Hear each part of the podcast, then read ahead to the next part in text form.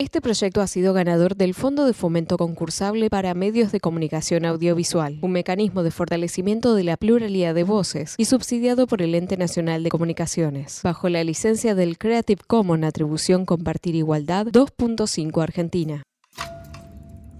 Dicen que no se puede juzgar la historia con las herramientas del presente. Creemos que es una excusa para no revisar la historia, porque nuestra investigación muestra que siempre hubo ideas del otro lado de la norma.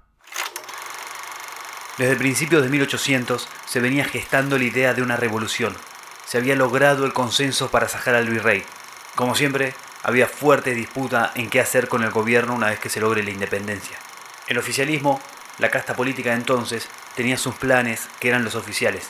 Pero mientras tanto, en la jabonería de Belleites, un grupo se juntaba a pensar el modelo de país que quería. La buena idea que tuvo este grupo fue lanzar un periódico para expresar sus ideas y el editor en jefe de este mismo era Mariano Moreno. Sus editoriales de la época, 1809. La política es la medicina de los estados y nunca manifiesta el magistrado más destreza en el manejo de sus funciones que cuando corta la maligna influencia de un mal que no puede evitar, corrigiendo su influjo por una dirección inteligente que produce la energía y fomento del cuerpo político. 1810. Si los pueblos no se ilustran, si no se vulgarizan sus derechos, si cada hombre no conoce lo que vale, lo que puede, lo que se le debe, nuevas ilusiones se sucederán a las antiguas y después de vacilar algún tiempo entre mil incertidumbres, será tal vez nuestra suerte mudar de tiranos sin destruir la tiranía. Otra de 1810.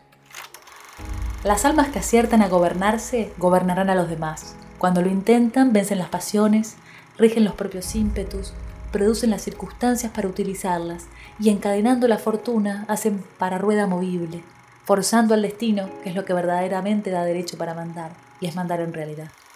Cuestión que se logró una junta de conducción unificada para dar lugar a las dos miradas de esta grieta, lejos de saldarla.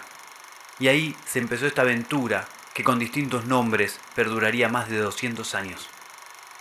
Generalmente de manera violenta. Menos de un año después, en un viaje diplomático a Mariano Moreno lo envenenan y lo tiran por la borda causándole una muerte prematura.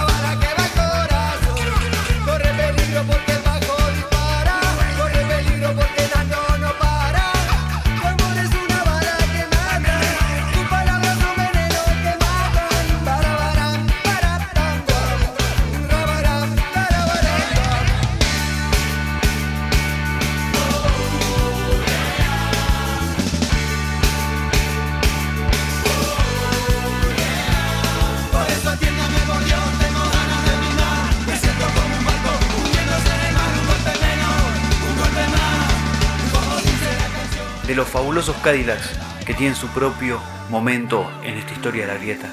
Flores, cartas y un puñal.